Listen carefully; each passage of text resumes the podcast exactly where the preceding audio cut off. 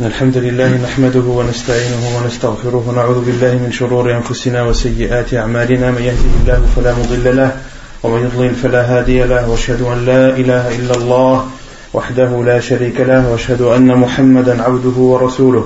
يا أيها الذين آمنوا اتقوا الله حق تقاته ولا تموتن إلا وأنتم مسلمون. يا أيها الناس اتقوا ربكم الذي خلقكم من نفس واحدة وخلق منها زوجها وبث منهما رجالا كثيرا ونساء. واتقوا الله الذي تساءلون به والأرحام. إن الله كان عليكم رقيبا. يا أيها الذين آمنوا اتقوا الله وقولوا قولا سديدا يصلح لكم أعمالكم ويغفر لكم ذنوبكم. ومن يطع الله ورسوله فقد فاز فوزا عظيما. أما بعد فإن خير الكلام كلام الله وخير الهدي هدي محمد. صلى الله عليه وسلم وشر الأمور محدثاتها وكل محدثة بدعة وكل بدعة ضلالة وكل ضلالة في النار Donc le cours de la semaine dernière euh, portait sur les prières surérogatoires, salat tatawwa. Qu'est-ce que quelle est, la, quelle est la définition qu'on avait donnée de salat tatawwa Quelle est la définition d'une prière surérogatoire ce sont les prières qui ne sont pas obligatoires. Toutes les prières qui n'ont pas le jugement de l'obligatoire sont considérées comme des prières surérogatoires, donc at-tatawwa. On avait cité les mérites de, euh, des prières surérogatoires, quel est leur mérite, quel est le bien qu'elles peuvent apporter? On avait cité un hadith à ce sujet. Ça compense les, prières obligatoires que les prières surérogatoires compensent les prières euh, obligatoires, c'est-à-dire ils compensent le manque qui peut euh, être euh, amené ou contenu dans les prières obligatoires. On avait cité, on avait cité à, ce sujet le hadith d'Abu Huraira où le prophète a dit que la première chose sur laquelle sera jugée la personne le jour du jugement sera sur sa prière. Si elle est bonne, alors il aura gagné. Et si elle n'est pas bonne, Allah subhanahu wa ta'ala dira à ses anges Regardez si mon serviteur a à son euh, acquis des prières surérogatoires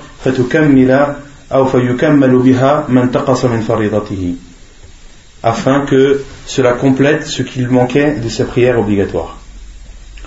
On avait dit également qu'il était préférable de les faire à la maison que le prophète a dit Khayru salati al-abdi euh, alaykum bis salati fi buyutikum fa inna al-mar'i Ensuite, le prophète a dit Faites les prières chez vous, car la meilleure prière de la personne est celle qu'il fait chez lui, hormis la prière obligatoire. il Illa salat al-maktuba. Ensuite, on avait, euh, l'auteur avait divisé les prières surérogatoires en mutlaqa ou muqayyada. Qu'est-ce qu'une prière surérogatoire mutlaqa Non, mutlaqa. Qui est non restreinte, c'est-à-dire non restreinte C'est-à-dire elle n'est pas liée à quelque chose qui va le. أو بالعربية إلى يعني ليست بمقيدة يعني وقت أو أحسنت elles, non restreintes, c'est-à-dire que ce sont, des prières qui ne sont restreintes ni par leur quantité, ni par le moment où, où on les accomplit.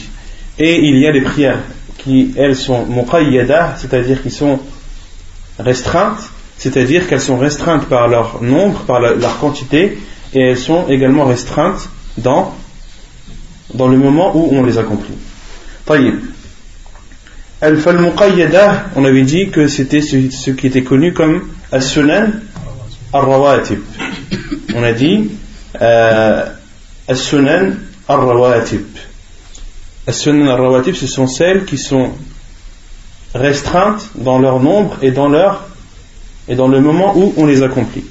Et on avait dit que les, prières restreintes se divisent en deux. Il y a Al-Mu'akkada et Ghayr al Il y a celles qui sont fortement recommandées et celles qui sont simplement préférables.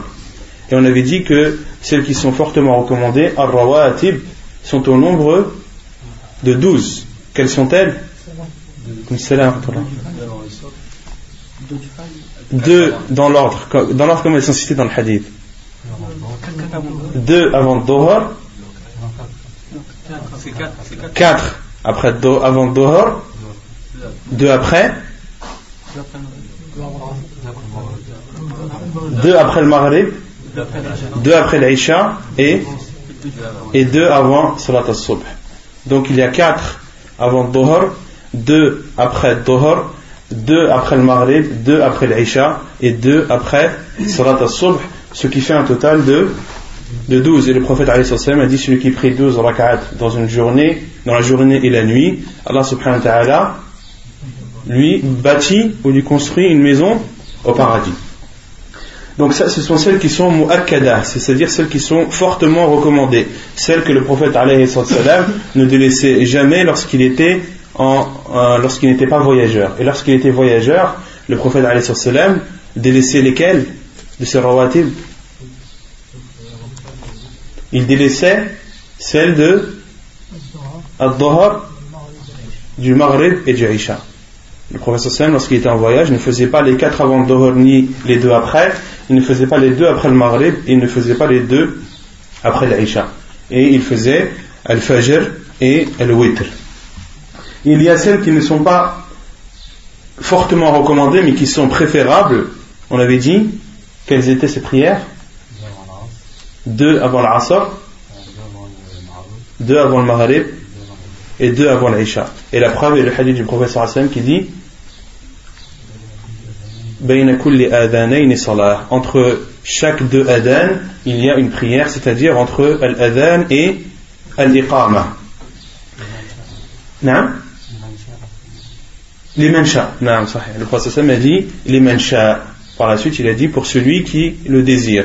D'où le fait que les savants ont déduit que ces prières étaient euh, uniquement préférables et non fortement recommandées. Pourquoi? Car le prophète a dit il est mancha, pour celui qui le désire.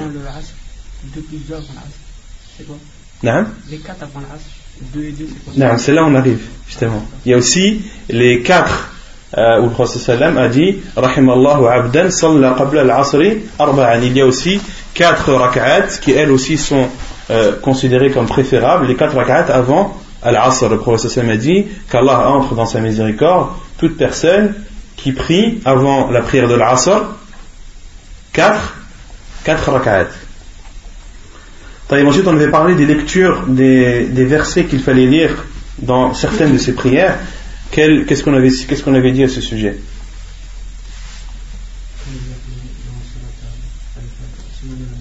Dans Sunnat al-Fajr, qu'est-ce que, qu'est-ce que le professeur Sam lisait Dans la première, Naam. Qul huwa ahad dans, dans la deuxième. Qul ya ayyuhal kafirun dans la première et Qul huwa ahad dans dans la seconde. il y a aussi euh, d'autres versets que le prophète sallallahu alayhi wa sallam lisait. Dans Surat al-Baqarah, قولوا آمنا بالله وما أنزل إلينا وما أنزل إلى إبراهيم jusqu'à la fin du verset. On avait dit que c'était le verset 130, 136 de Surat al-Baqarah. Et dans la deuxième raka'ah, le prophète sallallahu alayhi wa sallam lisait dans Surat al-Imran il y avait deux versets, on avait dit qu'il y avait deux hadiths à ce sujet, il y avait deux versions. La première c'est euh, le prophète sallam disait فلما أحس عيسى منهم الكفر قال من أنصاري إلى الله قال الحواريون نحن أنصار الله آمنا بالله واشهد بأننا مسلمون si on avait dit que c'était le verset 64 euh, le verset Afwan 52 de Surat Al-Imran il y a une autre version où le, où le professeur sallam lisait dans la deuxième rak'at قل يا أهل الكتاب تعالوا إلى كلمة سواء بيننا وبينكم ألا نعبد إلا الله ولا نشرك به شيئا ولا يتخذ بعضنا بعضا أربابا من دون الله فإن تولوا فقولوا شهدوا بأننا مسلمون qui était le verset 64 de Surat Al-Imran. Ensuite, on avait parlé également de ce que le professeur sallam lisait euh, dans, durant les deux rak'at après le Maghrib. Qu'est-ce qu'il lisait dans la première et ahad dans la seconde. Et euh, le prophète sallam euh, on avait cité aussi un frère qui avait posé la question la semaine dernière sur le witr. Est-ce qu'il est autorisé de lire euh, durant le witr et la, la réponse c'est oui, le prophète sallam l'a fait comme cela était rapporté dans Sunan at-Tirmidhi. Et quant à la question que le frère avait posée la semaine dernière sur les deux rak'at que le prophète sallam faisait après al-witr, euh, il disait euh, dans la première et dans la seconde. Contrairement à ce que j'ai dit la semaine dernière, de lire Ahad dans la première et Ida Zulzilati dans la seconde, c'est l'inverse. Ensuite, on a parlé de l'ouitr, la prière du witr. Quel est le jugement de la prière de l'ouitr C'est une sunna mu'akkada, c'est une sunna fortement recommandée. Et quel hadith on avait cité? à, à ce sujet Le hadith qui montre justement que al-witr c'est quelque chose de fortement recommandé. Où le prophète a dit Ahl al-Qur'an, Autiru, oh vous les gens du Coran, faites al-witr. فإن الله وتر يحب الوتر car Allah subhanahu wa ta'ala est witr c'est-à-dire qu'il est unique يحب الوتر il aime les choses impaires donc dans ce hadith les savants ont déduit qu'il était préférable de faire al-witr. Le moment où on, on peut faire al-witr. Après l'Aïcha de l'Aïcha, de la prière après l'Aïcha jusque jusque avant le Fajr. Et après la dernière, est-ce qu'il est autorisé de le faire ou pas? Hmm? Beaucoup de savants l'autorisent, mais à, une condition, comme cela est testé dans, certains hadiths, où le prophète sallam a autorisé à un compagnon de faire al-witr après la du Fajr, et dans d'autres dans d'autres hadiths, le prophète sallam euh, n'a pas autorisé à un compagnon de faire al-witr après l'adhan. Et les savants ont dit celui qui a délaissé al-witr involontairement, par oubli de sa part ou parce qu'il s'est endormi, il lui est autorisé de faire al-witr même si c'est après l'adhan du fajr. Pour celui qui est excusé, il a le droit de faire al-witr après l'adhan du fajr. Quant à celui qui l'a délaissé volontairement, celui qui a délaissé al-witr volontairement sans raison valable, après la dame del Fajr, il ne lui est plus légiféré de faire al-witr. Donc tout dépend de, de la personne, si elle est excusée ou non. Si elle est excusée, oui, elle peut le faire, comme le disent la plupart des savants. Si elle n'est pas excusée, alors elle ne le fait pas après la dame du Fajr. On avait dit qu'il était autorisé de faire al-witr, de faire al-witr au début de, la nuit pour celui qui avait peur de, ne pas se lever. Et que le mieux était de le faire à la fin. À la fin de la nuit, c'est le, moment le, plus propice pour faire al-witr. On avait cité le hadith où le professeur avait à la fois questionné Abu Bakr et avait questionné Omar anhu. طيب يقول المؤلف عدد ركعات الوتر وصفته. Le nombre des raka'at de la prière du witr ainsi que de la description de, de, de celle-ci. أقل الوتر ركعة. عن ابن عمر أن رسول الله صلى الله عليه وسلم قال صلاة الليل مثنى مثنى فإذا خشي أحدكم الصبح فصلى ركعة واحدة توتر له ما قد صلى. Donc le nombre minimum du witr est d'une rak'at. La preuve est le hadith d'Ibn Omar qui dit que le prophète sallallahu alayhi wa sallam a dit la prière de la nuit se fait par deux. Mathna, mathna. Si l'un d'entre vous, si l'un d'entre vous a peur de ne pas se lever avant subh, qu'il prie alors une rak'at qui sera considérée pour lui comme un witr de ce qu'il a prié auparavant. Qui sera considéré pour lui comme un witr de ce qu'il a prié auparavant. Donc s'il a prié par exemple deux rak'at après l'Aïcha, de prier une seule rak'at sera considéré pour lui comme un witr. Donc le professeur sallam dans ce hadith a bien défini le minimum du witr comme étant une rak'at. ويجوز أن يوتر بثلاث أو خمس أو سبع أو تسع et il est autorisé de faire le witr en trois rak'at, en cinq, en sept ou bien en neuf. عن عائشة قالت ما كان رسول الله صلى الله عليه وسلم يزيد في رمضان ولا في غيره على إحدى عشرة ركعة يصلي أربعا فلا تسأل عن حسنهن وطولهن ثم يصلي أربعا فلا تسأل عن حسنهن وطولهن ثم يصلي ثلاثا حديث متفق عليه donc il est autorisé de faire 8 en 3 rak'at, en 5, en 7 ou en 9. La preuve qu'il autorisé de les faire en 3 est le hadith de Aïcha anha, rapporté par Al-Bukhari et Muslim, où Aïcha anha dit Le prophète sallallahu alayhi wa sallam n'ajoutait pas pendant le ramadan ni en dehors du ramadan, ne faisait pas plus de 11 rak'at. Il priait 4 rak'at. Ne demande pas, c'est-à-dire ne demande pas sur euh, la perfection avec laquelle le prophète sallam accomplissait ces quatre rak'at et ne demande pas également sur la longueur de celle-ci. Le prophète sallam faisait ces quatre rak'at de façon parfaite et très très longue. Puis il priait encore quatre rak'at. Ne demande pas sur leur perfection ainsi que sur leur longueur. Puis le prophète sallam priait trois rak'at, ce qui fait un total de, de 11. 4 plus 4 plus 3. Donc dans ce hadith, on a déduit que le prophète sallam a fait al-witr en faisant trois rak'at. Et concernant le witr en trois rak'at, il y a deux façons rapportées dans la sunna du prophète sallam, soit de faire les trois d'affilée, de s'asseoir à la troisième et de faire le taslim, ou bien alors d'en faire deux de s'asseoir, de faire le taslim et de se lever et d'en faire une seule. Il y a deux façons de faire le witr lorsque tu l'accomplis en trois rak'at. وعنها قالت كان رسول الله صلى الله عليه وسلم يصلي من الليل ثلاثة عشرة ركعة يوتر من ذلك بخمس لا يجلس في شيء إلا في آخرها حديث صحيح رواه مسلم وابو داود والترمذي quelle est la preuve que le prophète sallam faisait également al-witr en 5 rak'at C'est le hadith de Aisha également, rapporté par Muslim, Abu Daoud et Tirmidhi, hadith authentique, où Aisha anha dit le prophète sallallahu alayhi wa sallam priait la nuit 13 rak'at. Yutiru min dhalika bi khams. Il faisait al-witr en faisant 5 rak'at. La yajlisu fi shay'in illa fi akhiriha. Il ne s'asseyait durant ces 5 que durant la dernière rak'at hadith authentique rapporté par Muslim. Donc dans ce hadith, le prophète sallam priait 13 rak'at. Aïcha anha dit le prophète sallam priait 13 rak'at. Il en priait deux.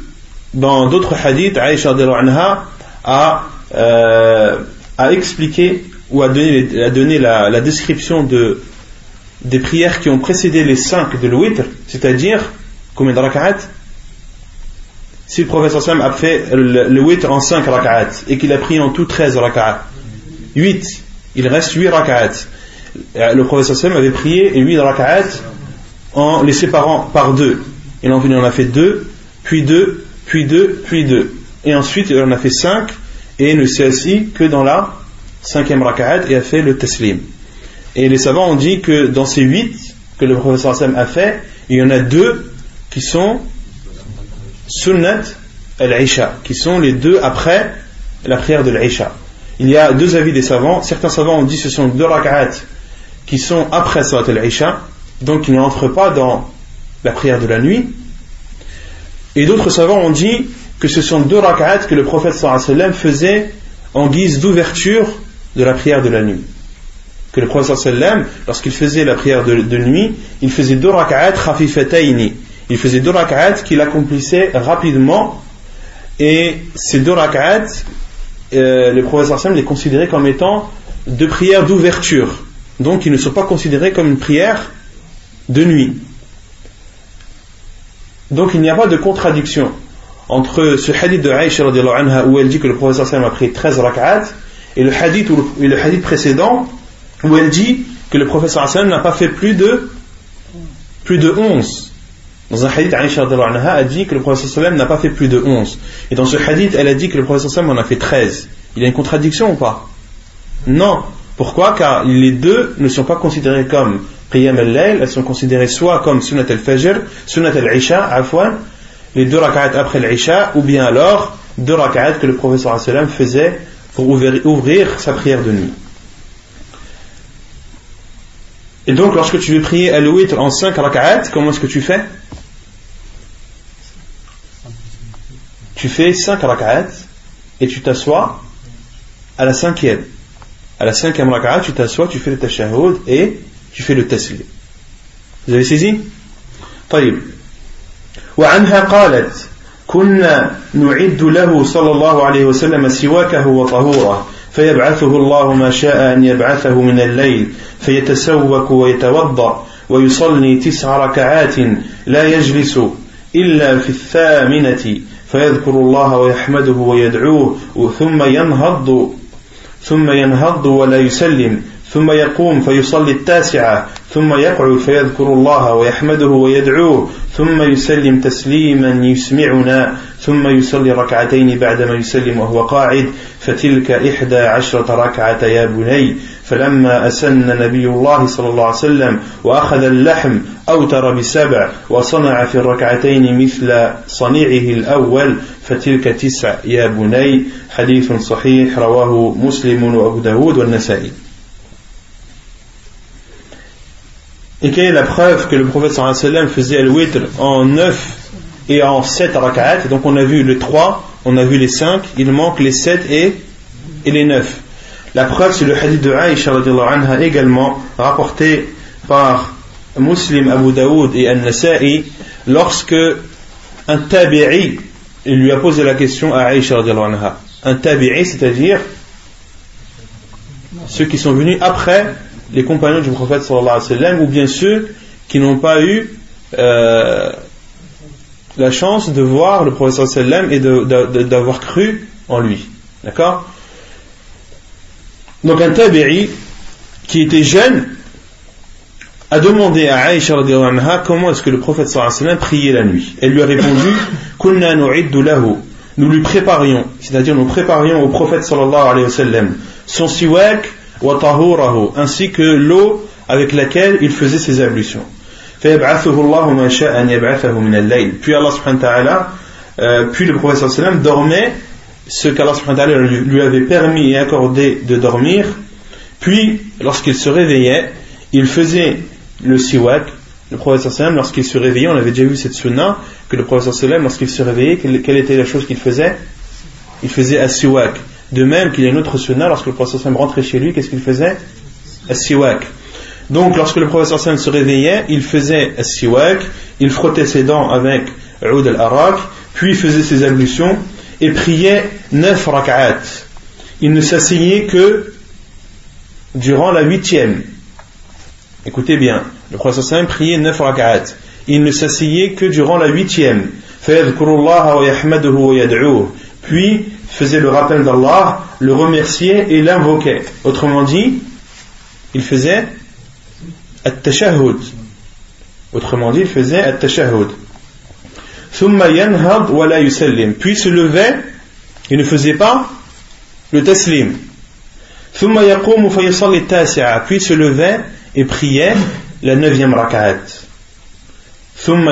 s'asseyait faisait le rappel d'Allah, le remerciait et l'invoquait, c'est-à-dire qu'il faisait at-tashahhud,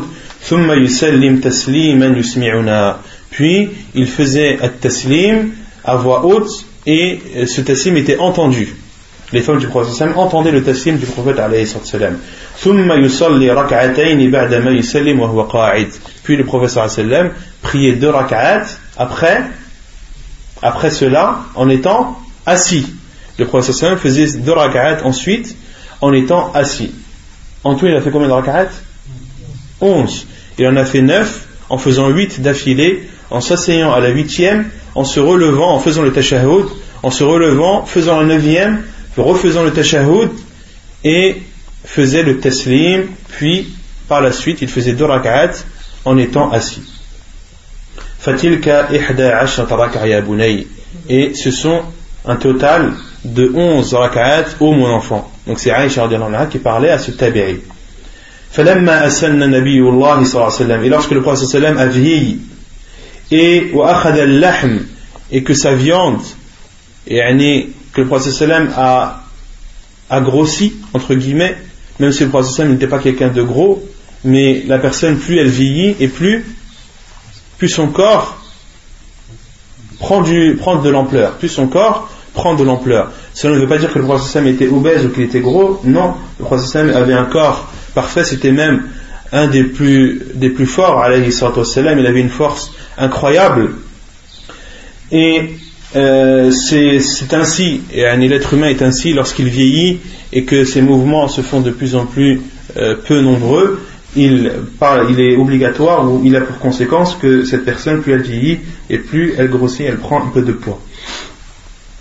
Et le le prophète nous informe dans, des hadiths euh, que ceux qui vont arriver par la suite seront des personnes qui seront obèses.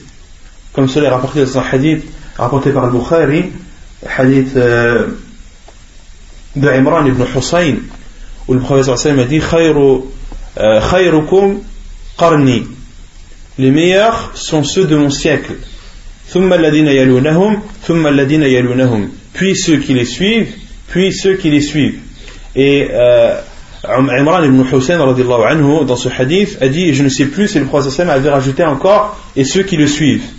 Car on sait que les trois siècles euh, préférentiels ou les trois meilleurs siècles de cette communauté sont ceux du prophète sallam, ou les trois générations sont la génération du prophète sallam, puis celle qui l'a précédé, puis celle qui l'a précédé. Dans d'autres versions, le sallam a rajouté une quatrième génération, puis celle qui euh, l'a précédé, puis celle qui l'a suivi. La meilleure, euh, les meilleures générations sont celles, sont ma génération, puis celle qui l'a suivi, puis celle qui l'a suivi, et dans une autre version, puis celle qui l'a suivi. Et le professeur Sam a dit puis viendra un peuple ils trahiront et ne seront plus de confiance et on ne pourra plus leur faire confiance et puis ils feront des vœux sans les accomplir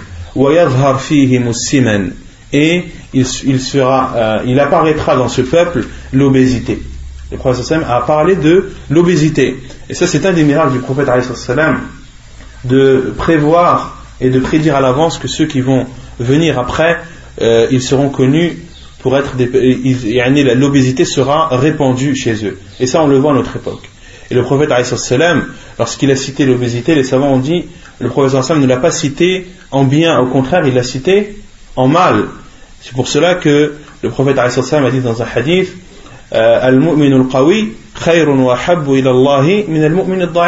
le croyant fort est meilleur et préférable chez Allah et préféré chez Allah que le croyant faible. Et ensuite le professeur Sam a dit mais dans les deux il y a un bien. Donc les savants conseillent à ceux qui sont obèses ou ceux qui ont du surpoids de, de faire des efforts, de faire du sport, de faire euh, ce qu'ils ont à leur possibilité pour enlever justement ce surpoids. Puis Aïcha a dit et lorsque le prophète a vieilli et a pris du poids, il faisait le witr en faisant 7 rak'at.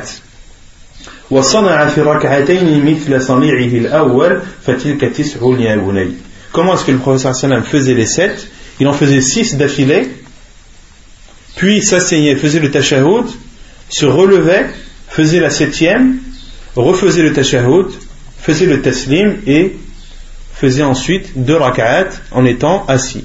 Ce qui fait un total de, de neuf. Vous avez saisi ou pas Vous avez saisi la façon de faire 8 en 3, en 5, en 7 et en 9 Quand on fait en 9, en fait, euh, à la huitième, on fait taslim, les deux autres sont assis Les deux autres sont assis. Non.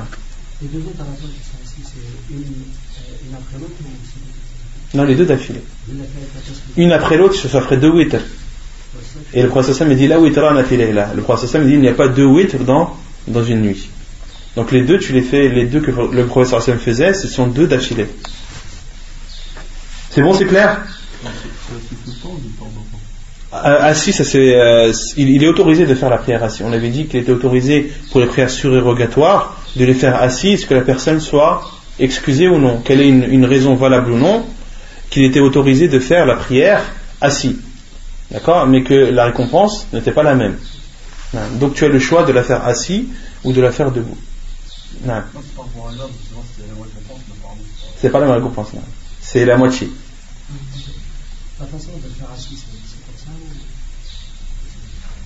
Allah Alam. Allah Alam. Je, le, le prix assis que je suis 30 tailleur ou euh, Allah Alam. Je ferai une recherche sur ça, Inch'Allah. فإن أوتر بثلاث قرأ فيهن ما هو مذكور في هذا الحديث et lorsqu'il fait al-witr en trois rak'at il doit réciter ce qui est cité dans ce hadith عن ابن عباس قال كان رسول الله صلى الله عليه وسلم يقرأ في الوتر بسبح اسم ربك الأعلى وقل يا أيها الكافرون وقل هو الله أحد في ركعة ركعة حديث رواه الترمذي والنسائي سر ابن عباس رضي الله عنه il dit صلى الله عليه وسلم lisait دون le بسبح اسم ربك الأعلى سورة التخيو وقل يا أيها الكافرون وقل هو الله أحد في ركعة ركعة Dans la première, il disait Sabbih Isma Rabbika al-A'la. Dans la seconde, Qul ya ayyuhal kafirun. Et dans la troisième, Qul huwallahu ahad. Il y a euh, d'autres hadiths qui citent, comme on a dit au début, que le prophète sallallahu alayhi wa sallam rajoutait dans la troisième قل أعوذ برب الفلق et قل أعوذ برب الناس comme cela est rapporté dans Sunan al-Tirmidhi et le prophète sallallahu alayhi wa sallam une fois a même prié euh, al-witr en lisant 100 versets de surat al-Nisa que le prophète sallallahu alayhi wa sallam comme cela est rapporté dans Sunan al-Nasa'i ibn Majah que le prophète sallallahu alayhi wa sallam une fois a prié al-witr et a lu durant al-witr euh, 100 versets de surat al-Nisa de surat les femmes Al-Qunut fil witr. Le Qunut durant le witr. Qu'est-ce que le Qunut Les invocations. عن الحسن بن علي قال علمني رسول الله صلى الله عليه وسلم كلمات أقولهن في الوتر اللهم اهدني فيمن هديت وعافني فيمن عافيت وتولني فيمن توليت وبارك لي فيما أعطيت وقني شر ما قضيت فإنك تقضي ولا يقضى عليك وإنه لا يذل من واليت تباركت ربنا وتعاليت. Selon Al-Hassan ibn Ali, il dit, le prophète sallallahu alayhi wa sallam m'a enseigné des paroles à dire durant al-witr, c'est-à-dire durant le qunut pendant le witr, durant les invocations pendant al-witr. il lui a dit Allahumma hdini fi man hadait, ou Allah guide-moi parmi ceux que tu as guidés, ou afini fi man afait, et épargne-moi parmi ceux que tu, que tu as épargnés, wa tawallani fi man tawallait, et prends-moi en charge parmi ceux que tu as pris en charge, wa barik li fi ma a'tait, et bénis ce que tu m'as donné, wa qini sharra ma qadait, et épargne-moi le mal que tu m'as destiné, car il n'y a que toi qui destine. Wala yuqda alayk et personne d'autre que toi. Et n'est pas rabaissé celui que tu as pris comme allié. Que tu sois glorifié et que tu sois élevé. Donc c'est une invocation que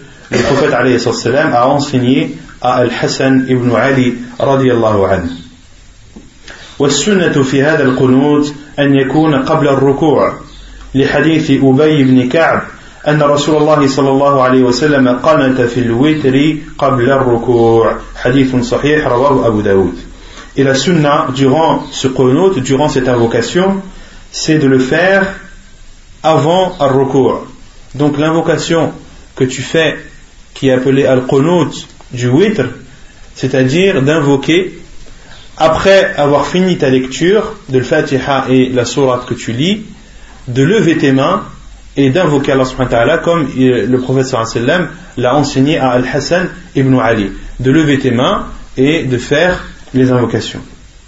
Et cela avant al La preuve, avant l'inclinaison. La preuve est le hadith de Ubay ibn Ka'b qui dit que le prophète sallallahu alayhi wa sallam a fait al-qunut, a fait l'invocation pendant le witr avant avant al avant l'inclinaison.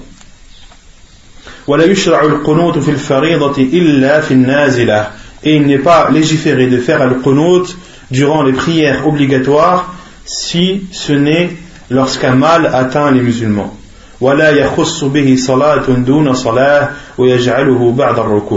Donc il y a deux sortes de qunut, il y a qunut al-witr et il y a qunut al-nazila. Il y a l'invocation à dire ou à faire pendant la prière du witr et il y a une invocation que les savants appellent qunut al-nazila. C'est une invocation que tu fais lorsqu'un mal ou lorsqu'un événement touche les musulmans.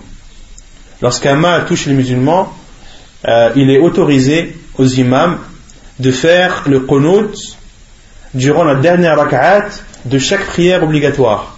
Comme le professeur sallam l'a fait, euh, le professeur a fait le qunut pendant un mois, qunut al-nazila pendant un mois, et euh, les savants disent qu'il n'y a pas de prière bien spécifique.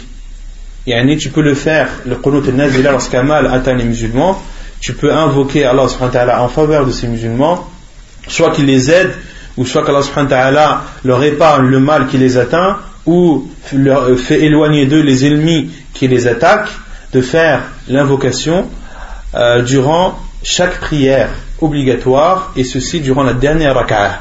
Durant la dernière rak'ah de chaque prière obligatoire, dernière rak'ah de, de, de, la prière du Fajr, ou du Dohr, ou du Asr, ou du Maghrib, ou bien du Isha. Tu as le, choix entre ces prières, de les faire dans une de ces prières, ou même dans, ces,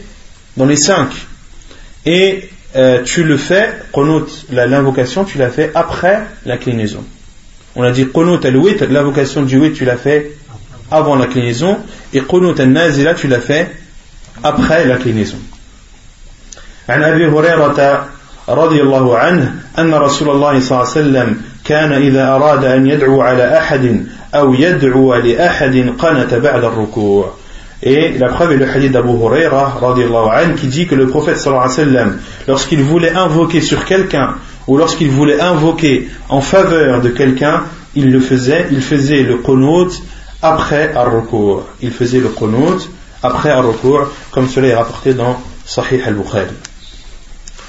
Puis l'auteur dit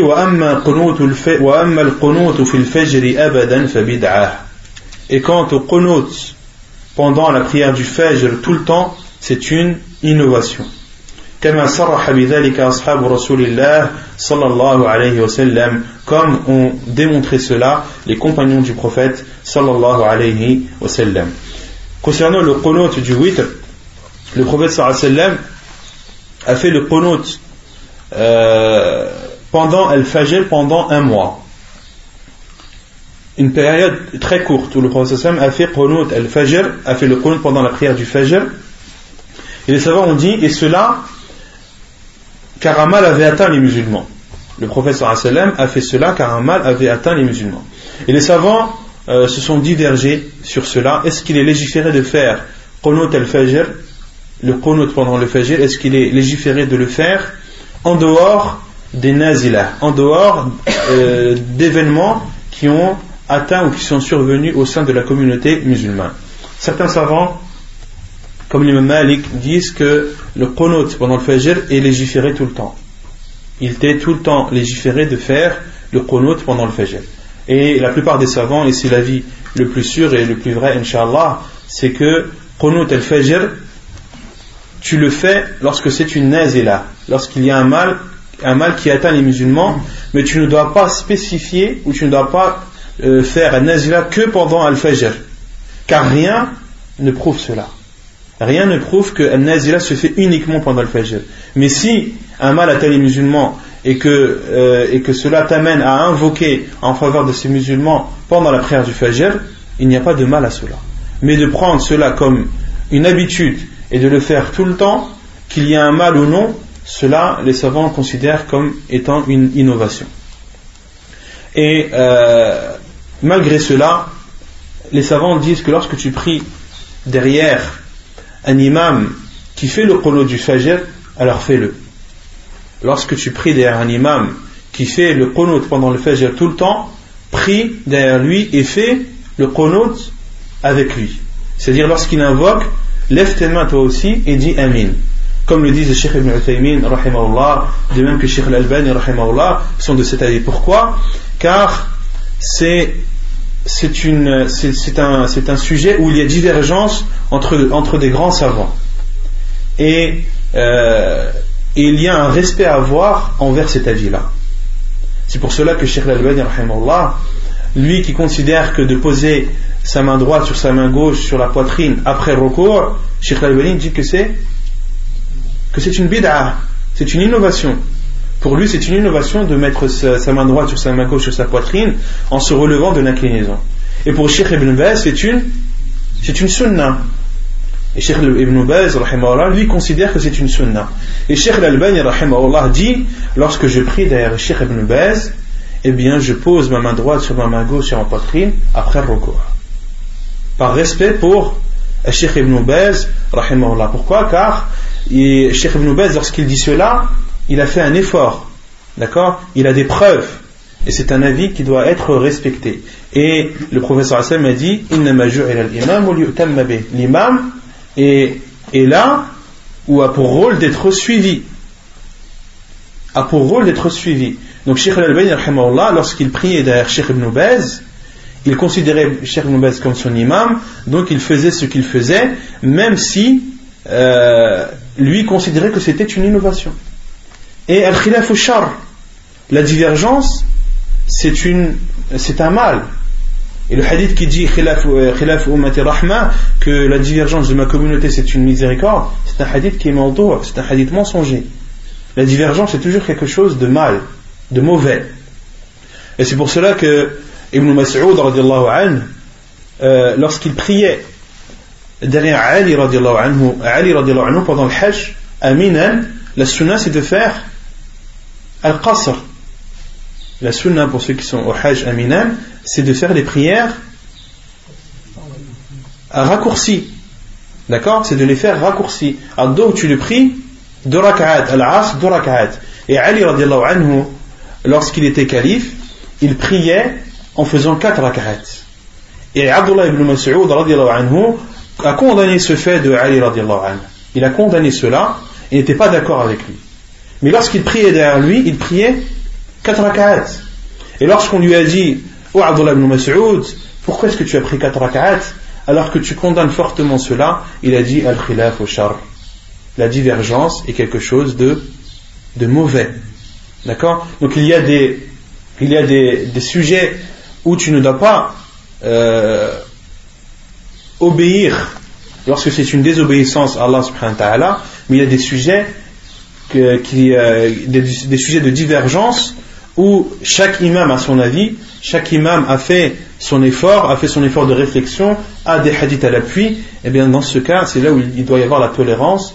Et dans ce cas, lorsque tu pries derrière une personne qui, euh, qui a un avis contraire à toi et que cet avis est fondé, alors suis-le. Alors suis-le. Donc si tu pries derrière un imam qui fait Qunut al-Fajr tout le temps, en considérant l'avis de l'imam Malik et que pour lui c'est une sunna, alors fais le qunut avec lui. Non. Ah, Uthman. Le, le khilaf, c'était entre euh, Abdullah ibn Mas'ud et Uthman, anhu, pas Ali. Barakallahu fik. Non. Après, ça c'est une autre, euh, c'est une autre question. Si l'imam est un innovateur, là c'est une autre question, Inch'Allah, on, on, y répondra plus tard. Taïb. كما صرح بذلك أصحاب رسول الله صلى الله عليه وسلم. فعن أبي مالك الأشجعي سعد بن طارق قال قلت لأبي يا أبت إنك قد صليت خلف رسول الله صلى الله عليه وسلم وأبي بكر وعمر وعثمان وعلي هاهنا بالكوفة نحو من خمس سنين من خمس سنين فكانوا فكانوا يقنتون في الفجر. قال أي بني محدث؟ حديث صحيح. Donc la preuve que Al-Qunut fait le Fajr tout le temps et en dehors des événements qui touchent les musulmans est une innovation, c'est le hadith de Abu Malik al-Ashja'i, Sa'd ibn qui a dit J'ai dit à mon père, Ô père, tu as prié derrière le prophète sallallahu alayhi wa sallam, derrière Abu Bakr, derrière Omar, derrière Uthman et derrière Ali, ici, Al-Kufa, c'est-à-dire en Irak, pendant 5 ans. C'est-à-dire, et toi qui as prié derrière Ali pendant 5 ans. Et lorsqu'il parle des 5 années, il ne parle pas de, du prophète de Omar et de, et de Uthman. Lorsqu'il parle des 5 années, il parle des 5 années qu'il a prié derrière Ali al-Kufa. Car Ali, lorsqu'il est devenu imam, euh, le, le, guide des musulmans, il est parti de Médine vers, al-Kufa. Et il lui a demandé Est-ce qu'il faisait al-Qunut fil fajr Il a répondu Ay bunayya muhdath. Oh mon fils, c'est une innovation. Oh mon fils, c'est une innovation. Hadith authentique apporté par Ibn Majah et Al-Imam Ahmed.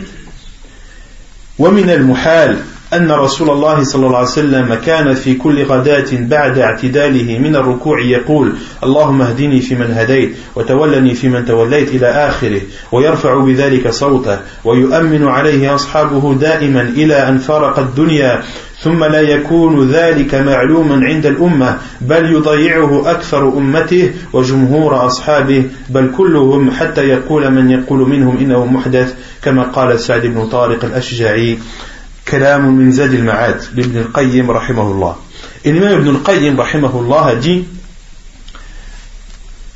Et il est inconcevable que le prophète sallallahu alayhi wa sallam ait prié Al-Fajr et prier à chaque fois où, il est inconcevable que durant toutes les prières du Fajr, le prophète sallallahu alayhi wa sallam dise l'invocation Allahumma hdini fi man hadayt wa tawallani fi man tawallayt après l'inclinaison, qu'il lève ses, mains, qu'il lève euh, sa voix et que ses compagnons disent Amin et qu'il fasse ceci jusqu'à la fin de ses jours, puis que par la suite cela ne soit pas connu de sa communauté et que la plupart de sa communauté ne le fasse pas et que la plupart de ses compagnons, même l'ensemble de, ses compagnons, ne le fassent pas et que certains d'entre eux sont amenés à dire que c'est une innovation, il est inconcevable que le prophète puisse faire cela. Autrement dit, Al-Imam al-Qayyim a dit il n'est pas possible que le prophète si c'était une sunna de faire, de faire al-Qur'an fajr, le prophète l'aurait fait tout le temps. Il est inconcevable que le prophète ait tout le temps prié le fajr. Et durant chaque prière, fasse le qunut après le qu'il lève sa voix, qu'il dise amin, c'est-à-dire que ses compagnons l'entendent et que ses compagnons disent amin à ses invocations et que le prophète sallam fasse cela jusqu'à la fin de ses jours et que par la suite ce soit une sunna délaissée, que personne ne pratique et que, personne ne pratique parmi la communauté de Muhammad sallam, que personne n'a pratiqué parmi ses compagnons et que même que certains compagnons arrivent à dire que c'est une innovation. Cela prouve que le prophète sallam ne faisait pas al-qunut fil fajr. Cela prouve que le professeur ne faisait pas le qunut fil fajr, car si le professeur faisait le qunut pendant la prière du fajr, ce serait une chose connue, ce serait une chose répandue et ce serait une chose appliquée par les compagnons du professeur d'une part et par sa communauté par la suite. Vous avez saisi? Il y a hein le problème maintenant, c'est que déjà, il y a la, façon de faire. Et quand est-ce qu'on fait, le, par exemple, les les, qui font ça ils font avant le recours et ils font à voix basse. Ah, ça veut dire il n'y a pas si à la rigueur ils font à, la manière du prophète on va, Non, c'est vrai qu'il y a beaucoup d'imams, euh, surtout au Maroc et autres, lorsqu'ils font, euh, entre guillemets, cette sunna, ils la font avant recours et ils le font à voix basse. Donc si même ils voulaient appliquer euh, le, le, le, hadith où le prophète faisait le qunut, il le faisait après à recours et il le faisait à voix haute. Mais euh, si tu pries derrière un imam qui fait justement cela, qui fait le qunut avant le recours et à voix basse, qu'est-ce que tu veux faire autre, que de te taire et attendre qu'il finisse? Alhamdulillah, c'est quelque part il te, il te facilite la tâche. Quelque part il te facilite la tâche. Il, il lève pas les mains, il lève pas les mains, il dit rien, il, parle, il parle à voix basse. Donc même si tu veux faire, si tu veux faire le ta'min, tu pourras pas, t'entends pas ce qu'il dit. Donc dans ce cas, tu, tu restes debout et t'attends que t'attends qu'il finisse. Ou bien tu, tu, tu en profites pour lire, pour lire tes sourates. طيب قيام الليل قيام الليل سنة مستحبة وهو من أهم خصائص المتقين Donc, ensuite, l'auteur parle de la prière de nuit. La prière de nuit. La prière de nuit est une sunna préférable. وهو من أهم خصائص المتقين. Et c'est la plus importante des spécificités des personnes pieuses. قال الله تعالى إن المتقين في جنات وعيون آخذين ما آتاهم ربهم إنهم كانوا قبل ذلك محسنين كانوا قليلا من الليل ما يهجعون وبالأسحار هم يستغفرون وفي أموالهم حق للسائل والمحروم سورة الذاريات versets 15 à 19 la preuve que la prière de nuit est une des spécificités des personnes pieuses c'est la parole d'Allah subhanahu wa ta'ala lorsqu'il dit les pieux seront dans des jardins et des fleuves. Ils prendront ce que leur Seigneur leur a donné. Ils prendront ce que leur Seigneur leur a donné. Ils prennent, ils prennent ce que leur Seigneur leur a, donné. Et euh, les savants qui ont, qui ont expliqué ce verset ont dit ils prennent ce qu'Allah leur a donné peut se comprendre de deux façons. Soit ils prennent ce qu'Allah leur a donné comme bienfait au paradis, ou soit ils prennent dans cette vie d'ici-bas les ordres d'Allah en les appliquant et les interdits d'Allah en, en les délaissant. Donc il y a deux explications de ce verset lorsque Allah dit ils prennent ce qu'Allah leur a donné, c'est-à-dire ils prennent les biens qu'Allah leur a donné ou les délices qu'Allah leur, a donné au paradis, ou bien qu'ils prennent les ordres d'Allah dans cette vie d'ici-bas en les appliquant et les interdits en s'en abstenant car ils étaient avant cela, ils faisaient partie avant cela des personnes euh, bienfaisantes. Ils dormaient très peu la nuit. Hum Et avant le subh, à l'heure du suhour, ils demandaient le pardon à Allah subhanahu wa ta'ala. Et dans leurs biens, il y, a, il y avait un droit pour ceux qui euh, il est pour ceux qui leur demandent et pour ceux qui sont déshérités, ceux qui n'ont pas de biens, ceux qui sont pauvres. Et il y avait dans leur, dans leur, dans leur bien, c'est-à-dire dans leur argent ou même dans leurs biens matériels, il y avait une part pour ceux qui leur demandaient, ceux qui leur demandaient, et pour ceux qui étaient déshérités, ceux qui étaient démunis. Et dans ce verset, Allah subhanahu wa ta'ala dit Et ils dormaient très peu la nuit. C'est-à-dire, qu'il priait beaucoup. Il dormait peu et priait beaucoup. Et cela, euh, les savants disent que que la prière de nuit est une des grandes causes de l'entrée au paradis. Qu'Allah nous en fasse part. وعن أبي مالك الأشعري عن النبي صلى الله عليه وسلم قال إن في الجنة غرفا يرى ظاهرها من باطنها وباطنها من ظاهرها. أعدها الله تعالى لمن أطعم الطعام وألان الكلام وأدام الصيام وصلى بالناس وصلى بالليل والناس نيام. حديث حسن رواه ابن ماجه. Et le hadith du prophète sallam qui montre les mérites de la prière de la nuit et le hadith de Abu Malik al-Ash'ari. Qui dit que le prophète sallallahu alayhi wa sallam a dit il y a au paradis des chambres dont l'intérieur est visible de l'extérieur et l'extérieur est visible de l'intérieur. Allah subhanahu wa ta'ala les a préparés pour ceux qui ont donné à manger aux pauvres, c'est-à-dire qui a donné à manger à ceux qui le demandaient. Et les savants disent, celui qui a donné à manger à sa famille, celui qui a donné à manger aux pauvres, celui qui a donné à manger aux invités. Les trois entre eux dans ce hadith du prophète sallallahu alayhi wa sallam, comme l'a cité euh, Al-Mubarak Fouri dans son explication de Sunan al-Tirmidhi. Wa al-kalam et était doux dans ses paroles. Était doux dans ses paroles. Allah subhanahu wa ta'ala a réservé ces chambres au paradis à ceux qui ont donné à manger, à ceux qui ont parlé correctement, qui ont des paroles douces et bonnes, et a fait le jeûne a poursuivi ou a jeûné euh, continuellement, c'est-à-dire après le jeûne obligatoire, c'est-à-dire ceux qui font le jeûne surérogatoire, comme le jeûne du lundi, du jeudi, comme le jeûne euh, des trois jours blancs, le 13, le 14 et le 15e jour de chaque mois lunaire, ceux qui jeûnent Arafat, ceux qui jeûnent Ashura, etc., etc. Ceux qui ont pour habitude de faire les jeûnes surérogatoires après le jeûne du Ramadan.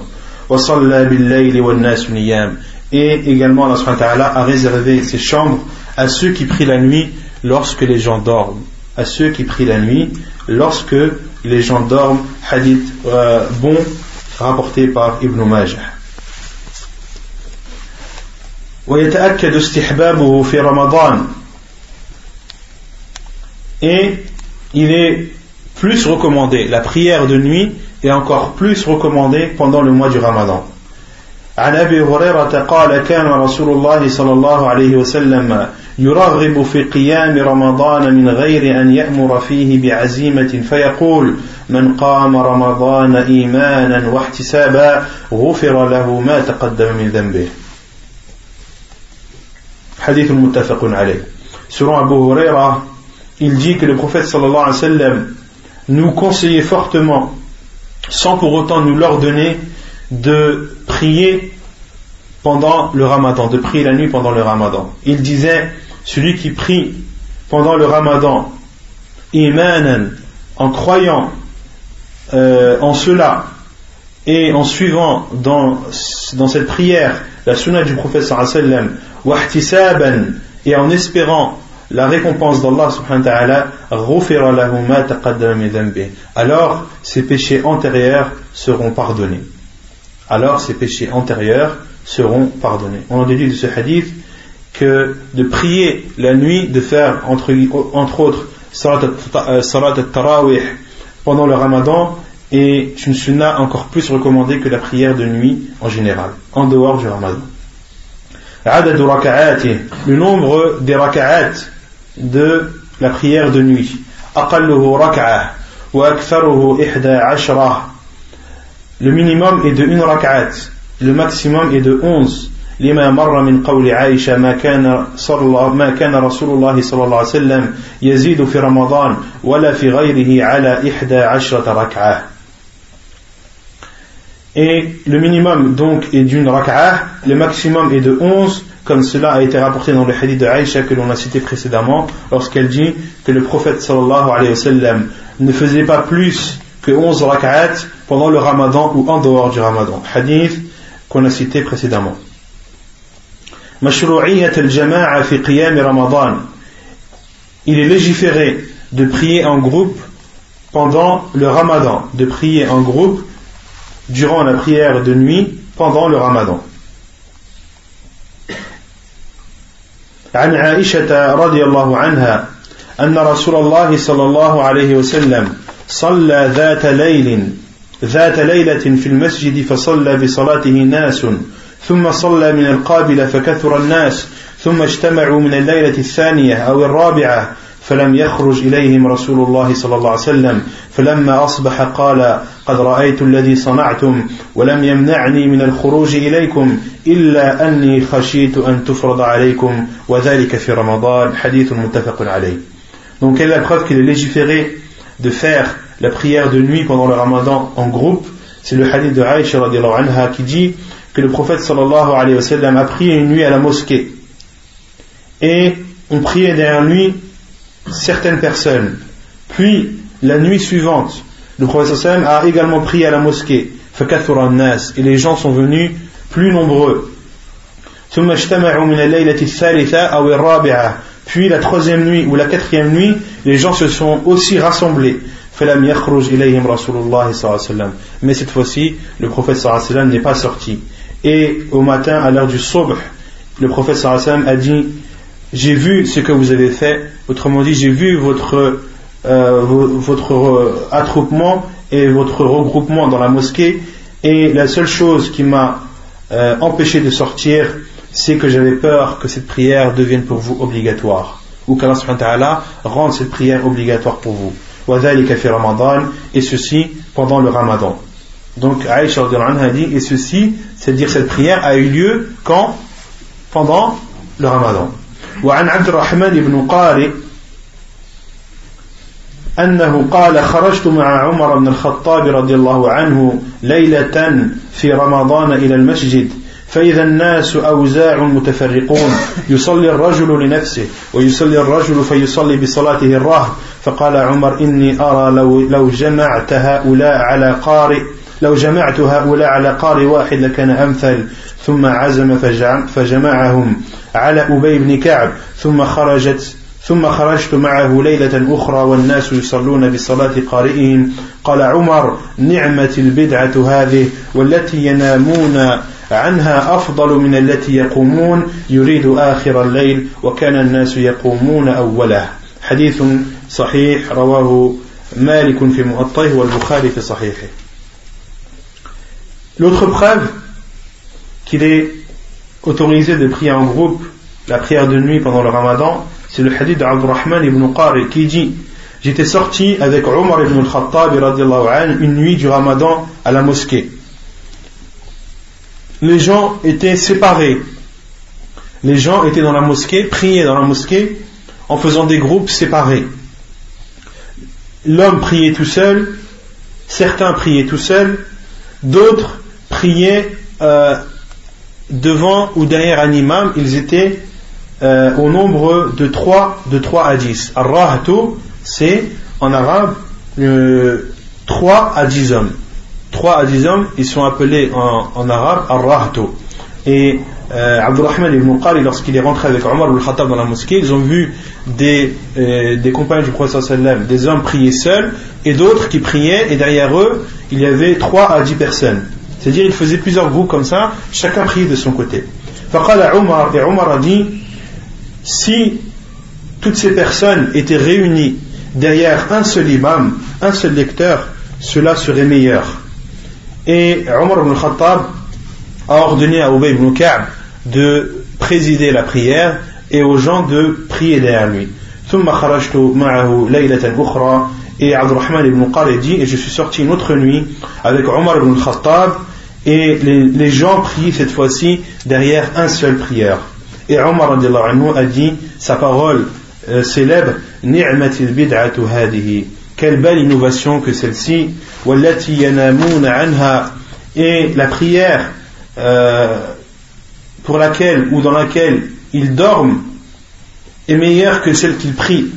C'est-à-dire, il voulait dire par là, Omar al-Khattab, que la prière de la fin de la nuit est meilleure que la prière du début de la nuit.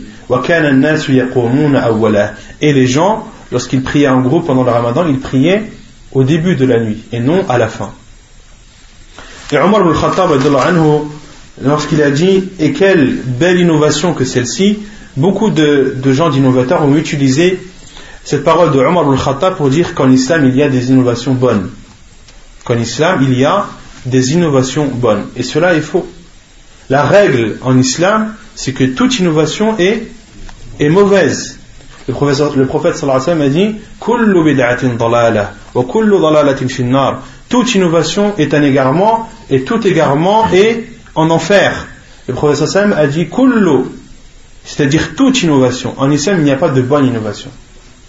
Maintenant, si quelqu'un vous dit Mais Omar al-Khattab, qui est un des élus du paradis, qui est le meilleur de la communauté après Abu Bakr et après, après, le professeur sallam et après Abu Bakr. Et il fait partie des khulafa al-rashidin, il fait partie des califes bien guidés. Et c'est lui qui a dit Quelle belle innovation que celle-ci. Pourquoi est-ce que vous ne prenez pas cette parole de Omar al-Khattab? Pourquoi vous qui dites que vous suivez vos salafs, pourquoi dans des paroles comme celle-ci vous ne suivez pas vos salafs?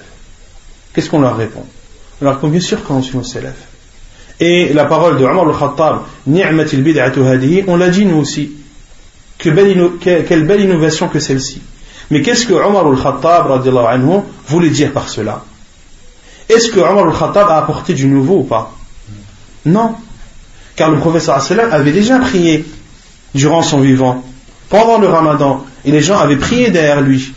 Donc c'est une sunna du prophète sallallahu Il y a un autre hadith du prophète alayhi salatu wassalam, où le professeur Hassan a dit Inna rajula, l'homme, lorsqu'il prie avec son imam jusqu'à ce que l'imam parte, le professeur Hassan a dit Kutiba lahu qiyam Allah subhanahu wa ta'ala lui compte comme s'il avait prié toute la nuit.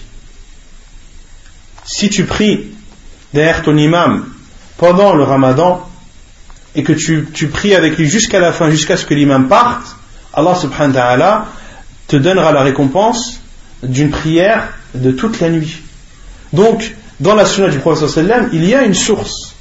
Il y a des hadiths qui prouvent qu'il est autorisé de prier pendant le ramadan en groupe.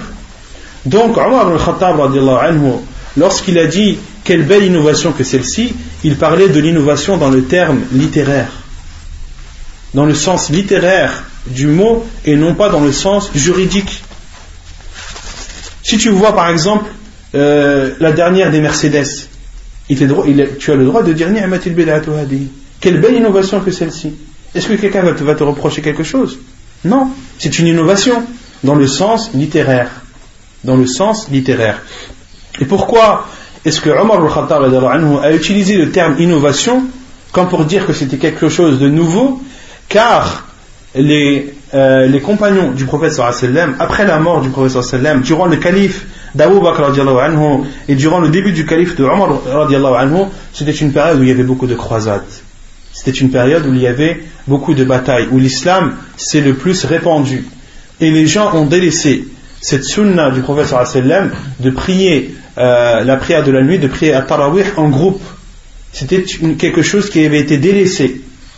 Et Omar al-Khattab, lorsqu'il rentrait à la mosquée pendant le ramadan et qu'il voyait les gens euh, prier chacun de leur côté, il a dit, il, il, leur a ordonné de prier derrière Ubay ibn Ka'b, il a dit, c'est une chose euh, nouvelle. Autrement dit, c'est une chose qui a été délaissée. Elle a été délaissée tellement longtemps que de la reprendre, c'est comparable à une chose nouvelle. Vous saisi Donc les savants disent, Omar al-Khattab, lorsqu'il a utilisé le terme bid'ah, il n'a pas utilisé dans le sens juridique, mais il a utilisé dans le sens littéraire, c'est-à-dire que c'est une chose nouvelle. Vous avez saisi ou pas? Qu'il est préférable de prier euh, pour l'homme de prier avec sa famille en dehors du ramadan عن أبي سعيد قال قال رسول الله صلى الله عليه وسلم إذا أيقظ الرجل أهله من الليل فصليا أو صلى ركعتين جميعا كتب من الذاكرين الله كثيرا والذاكرات حديث صحيح رواه أبو داود وابن ماجه Donc il est préférable à l'homme de prier avec sa femme la nuit en dehors du ramadan. La preuve est le hadith de Abu Sa'id qui dit que le prophète sallallahu alayhi wa sallam a dit Lorsqu'un homme réveille sa famille la nuit, puis prie, c'est-à-dire avec sa femme, et dans une, où euh, le, Abu Saïd a dit, ou bien prie ensemble deux rak'at, ils seront alors inscrits parmi parmi ceux qui se rappellent beaucoup Allah euh, ceux qui se rappellent beaucoup Allah en parlant des hommes et celles qui se rappellent beaucoup Allah en parlant des femmes. Et Allah subhanahu wa a dit dans Surat Al-Ahzab, lorsqu'il parle lorsqu'il dit le verset muslimina wal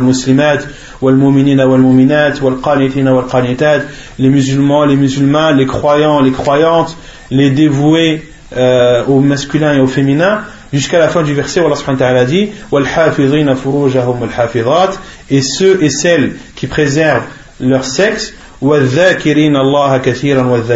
et ceux et celles qui se rappellent beaucoup Allah. Allah subhanahu wa dit dans le verset wa ajran Allah subhanahu wa ta'ala leur a réservé euh, une grand, un grand pardon. lahum un pardon et une immense récompense. Allah subhanahu wa ta'ala leur réservera un pardon de sa part et une immense récompense. Et dans un autre hadith que l'auteur n'a pas cité, le hadith d'Abu Huraira, qui est rapporté dans Sunan Abi Daoud, le prophète sallallahu a dit qu'Allah fasse, rentre dans sa miséricorde un homme qui s'est levé la nuit et réveille sa femme. Et ensuite le prophète a dit Et si elle refuse, qu'il verse de l'eau sur son visage. Et ensuite le prophète a dit Et qu'Allah fasse miséricorde à une femme qui s'est levée la nuit pour prier et a réveillé son mari. Et s'il ne s'est pas réveillé, s'il refuse, qu'elle verse de l'eau sur son visage. Et dans un autre hadith, le prophète sallam euh, cite et dit trois personnes, Allah subhanahu wa ta'ala leur sourit et euh, leur annonce la bonne nouvelle. Et parmi ces trois personnes, le prophète sallam a cité وَالرَّجُلُ لَهُ امْرَأَةٌ حَسَنَةٌ وَفِرَاشٌ لَيِّنٌ حَسَنٌ Et un homme qui a une femme belle et qui a un lit confortable فقام فصلى puis se lève et prie et Allah subhanahu wa ta'ala dit ترك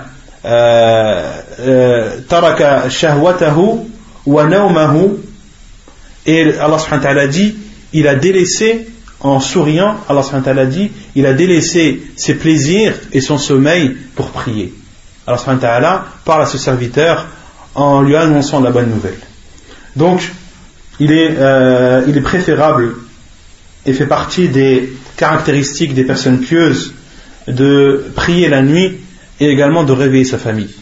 Et de réveiller sa famille.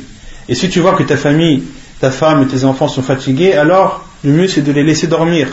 Car on avait vu le hadith du professeur sallam où Aïcha a dit euh, que le professeur sallam priait et moi je, je dormais. Et lorsque le professeur sallam voulait faire witr, c'est-à-dire vers la fin de la nuit, Aïcha a dit, et le professeur sallam me réveillait et je faisais el witr.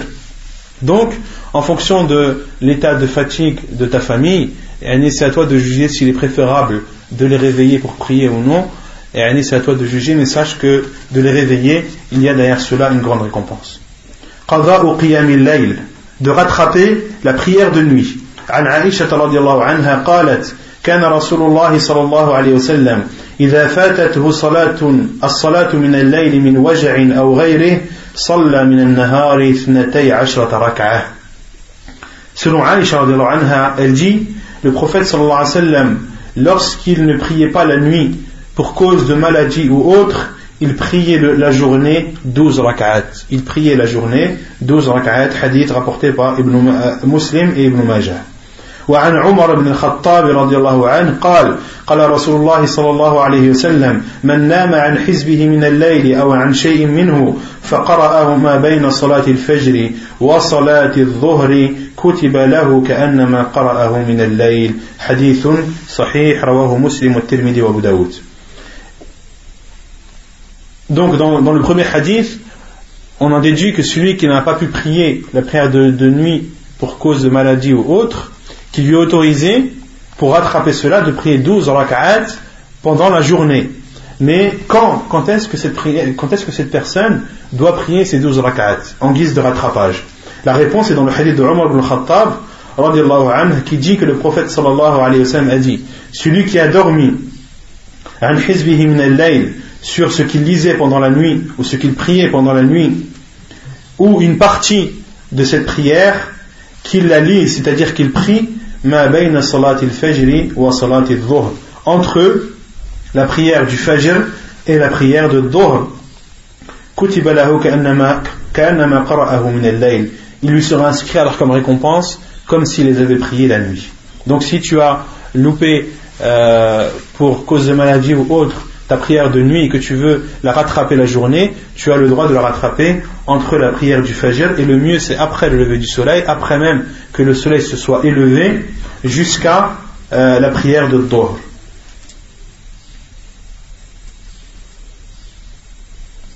Et dans un autre hadith que l'auteur n'a pas cité, que celui qui avait l'intention de prier la nuit, mais pour cause de sommeil n'a pas pu se réveiller, eh bien il aura la récompense euh, de, il aura la récompense de la prière d'une nuit entière.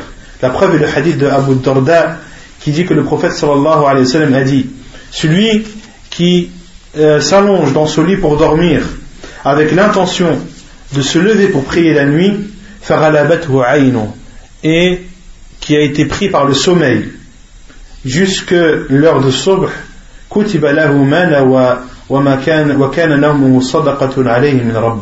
il lui sera alors inscrit comme récompense ce qu'il avait pour intention, c'est-à-dire de prier la nuit. Et le prophète sallallahu a dit Et son sommeil est une aumône de son Seigneur à, son égard. Et le sommeil qui l'a empêché de, se réveiller, c'est une sadaqa d'Allah ta'ala pour lui. Hadith apporté par Al-Nasai et Ibn Majah, hadith authentique. كراهة ترك ترك قيام الليل لمن اعتاده كي ديتستابل دو ديليسي لا بريير دو لا نوي بور سولي كي افي لابيتود دو لافير عن عبد الله بن عمرو بن العاص قال قال لي رسول الله صلى الله عليه وسلم يا عبد الله لا تكن مثل فلان كان يقوم الليل فترك قيام الليل. حديث متفق عليه. لا بخاف الحديث عبد الله بن عمرو العاص كي جي لو بروفيت صلى الله عليه وسلم يجي أو عبد الله ne sois pas comme un tel. Il priait la nuit et a délaissé la prière de nuit. Il priait la nuit, puis a délaissé la prière de nuit. Hadithun muttafaqun alayhi. Donc voilà ce qui est euh, le chapitre de, la, de l'ouïtre et de la prière de nuit. On a كتفي بهذا القدر وصلى الله وسلم وبارك على نبينا محمد وعلى آله وصحبه أجمعين وآخر دعوانا أن الحمد لله رب العالمين.